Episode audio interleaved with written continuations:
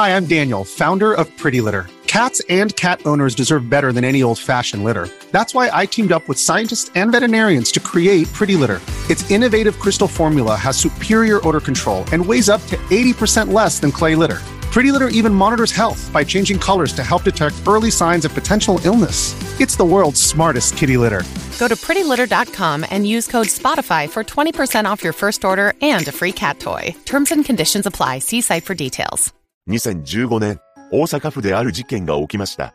一人の男が起こしたのですが、犯行後に笑顔でスキップするなどとんでもない気候をしていたのです。詳細を見ていきましょう。後に本件を起こすこととなる隅田龍馬は大阪府に住んでいました。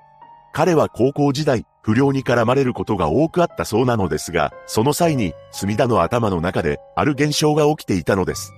何でも、不良の攻撃から身を守るために、別の人格が形成されたというのです。この人格に関して隅田は、次のような名前で呼んでいました。道徳的でない彼。一体なぜ、道徳的でない彼、という名前で呼んでいたか不明なのですが、それからも、別の人格が形成されていったそうです。そんな隅田は、10代の頃に、一人の女性と交際を始め、やがて婚約するまでの仲になりました。またその女性とは、5年ほど同居もしていたそうです。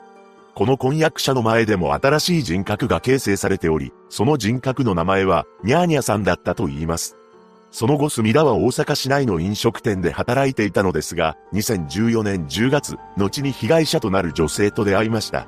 彼女は K さんという女性であり、隅田の勤めていた飲食店で働き始めたのです。とはいえ、隅田には婚約者がおり、K さんにも付き合っている男性がいました。しかし、次第に隅田は K さんに好意を抱くようになってしまうのです。それからあれよあれよという間に、二人の仲は親密になっていき、出会ってから2ヶ月後には恋愛関係になったと言います。そしてなんと、隅田はしばらくの期間、婚約者と K さん、二人の女性と付き合っていたというのです。ただ、翌年の2015年5月、婚約者とは別れて、K さんと同居を開始したのです。また、K さんと交際中、隅田には、またも新たな人格が生まれており、その人格は、京という名前だったそうです。そのようにして、5年間同居していた婚約者から離れ、K さんに乗り換えた隅田は、交際が順調にいっていると思っていました。しかし、順調な交際だと思っていたのは、隅田だけだったのです。というのも、K さん自身は、周囲に次のように話していたそうです。束縛される、別れるつもり。このように周囲に漏らし、K さんは別れたいと思っていたのです。そんなことを知らない隅田は、事件のおよそ10日前に、現場となるマンションに引っ越してきました。この時隅田は24歳になっていたのですが、ついに本件を起こしてしまうのです。2015年7月11日、この日、朝から K さんが隅田の部屋を訪れました。その目的は、隅田の部屋に残していた荷物を取るためです。また、K さんは友人の男性と二人でマンションを訪れていたのですが、彼女はこの男性に対し、隅田が家にいたら別れ話をしようと思う、と話していたそうです。そして K さんは合鍵を使い、部屋の中に入ろうとしますが、部屋の中には隅田がいたのです。ここで隅田、K さん、友人の男性の3人が鉢合わせとなりました。一体なぜ K さんが自分の知らない男といるのだろうと思った隅田は怒りを覚えます。そして隅田は友人の男性に対し彼女と二人で話がしたいと申し出たようです。そのため友人の男性はドアの前で待つことになりました。しかしドアが閉まった直後、K さんの悲鳴が部屋の中から聞こえてきたというのです。実は部屋の中で K さんが隅田に対し別れを切り出していたのです。K さんから別れ話をされた隅田は二人の関係が終わったことを悟りました。そのことに隅田は立腹し、あろうことか室内にあった刃物で彼女を襲ってしまったのです。K さんは首を中心に10箇所以上も攻撃を受けており、30秒以上にわたって周囲に悲鳴が響いています。それとともに、隅田のうなり声も聞こえていたようで、同じマンションに住む住民の女性は、尋常ではない悲鳴に怖くなり、部屋から外に出られなかった、と証言していました。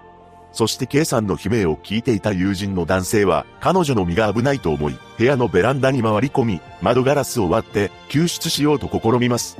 その時、隅田は、あーと規制を発しながら、裸足の状態で、マンションを飛び出したのです。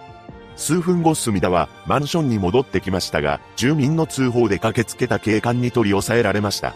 そして連行される際、隅田はとんでもない行動に出ていたのです。なんと、笑いながらスキップをしていたそうなのです。そればかりか、笑顔で彼女を手にかけた、と話していました。その一方、K さんは病院に搬送されますが、残念なことに帰らぬ人となってしまったのです。取り調べで隅田は、別れ話のもつれが原因で手にかけようと決意し、首を狙った、などという供述をしています。その後、大阪地検は半年間の鑑定留置を経て、刑事責任が問えると判断し、隅田のことを起訴しました。そうして裁判が始まったわけですが、ここから隅田はとんでもない証言を始めるのです。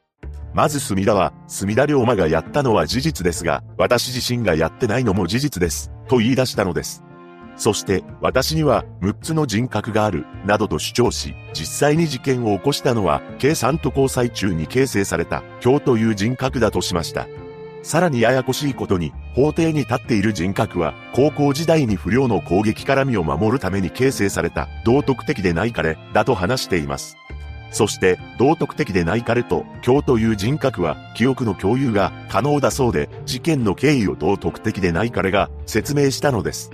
つまり、法廷に立っているのは、実行した今日ではなく、今日の記憶を共有している道徳的でない彼ということになるのですが、ことの経緯を次のように説明しています。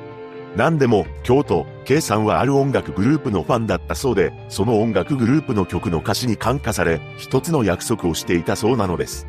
驚くべきことに、その約束というのは、別れる時はお互いに命を奪い合う、というものでした。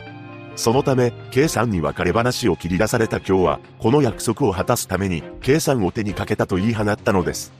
さらに、彼女を襲った際に、K さんは、今日に対し、次のように話してきたと主張しました。大好き、あなたは、生きて幸せになって、このように話したそうですが、これはもちろん今日の記憶を共有している、道徳的でない彼による証言であり、本当かどうか定かではありません。そうして被告人質問が行われる中、法廷では取り調べの時の映像も流されました。そこで弁護人が取り調べを受ける隅田には、複数の人格が現れていると主張しています。まず、今日という人格は、消え入りそうな声で、K さんは、やっと生きることの重縛から解放された、と話していました。次に、全く別の人格が、事件のことは自分自身、すごく知りたいのに覚えていない、と物腰の柔らかい口調で述べています。さらに、過去に形成されていたニャーニャさんも登場しており、事件のことは知らないと主張しました。また、ニャーニャさんの人格が現れた際に捜査員が、K さんって知ってるやろ、その人を手にかけたっていう事実で、逮捕されてるんや、と話しかけると、少し沈黙し、僕がですか？え、本当に？え、命を奪ったってことですか？絶対にやっていません、と否認したのです。つまり、これが演技でないのであれば、事件当時のことを覚えているのは、今日という人格と、道徳的でない彼という人格の2名であり、別の人格には記憶がないということになります。そして気になるのが、精神科医の意見なのですが、隅田を鑑定した精神科医は、2人おり、それぞれ20年前後の経験があるベテランだそうです。しかし、2人の精神科医は、意見が分かれたのです。一人の精神科医は、被告が訴える症状は、文献の症状と合致する。内容も具体的で、本や他人の体験談を聞いただけでは、到底できない説明をしている、として、隅田が、乖離性同一性障害、つまり多重人格だと断言したのに対し、もう一人の精神科医は、面接した時に、自分の病気は嘘じゃない、と発言するなど、診断に対して不満を抱く態度は不自然だ、などと述べ、隅田の主張は、虚偽だと断じています。これらのことを踏まえ、検察側は別人格の犯行を装っているが、動機は別れ話を切り出されたこと、完全な責任能力がある、多重人格ではない、と主張し、逆に弁護側は、現在と犯行時では人格が異なる、事件当時は別人格で心神喪失の状態だった、と無罪を主張したのです。そして隅田は反省の気持ちを問われた際に意識はしているが、そこまでたどり着けない。できれば遺族の望む判決にしてほしい。下された判決に従うのが償い。と答え、最終意見陳述では、私自身が手にかけていない証を心神耗弱として残していただければ、無期懲役でも構いません。と述べています。その後の2017年11月2日、判決公判で裁判長は、隅田は事件当時会理性同一性障害だったが、周囲の状況に応じて合理的な行動をとっており、完全な責任能力が認められる。動機は単なる別れ話を切り出された絶望や怒りの感情であり、被害者に落ち度はなく、身勝手な犯行と断罪し、休刑懲役18年に対し、懲役16年が言い渡されました。その後、ちゃっかり控訴していますが、控訴は棄却され、刑が確定しています。被害者のご冥福をお祈りします。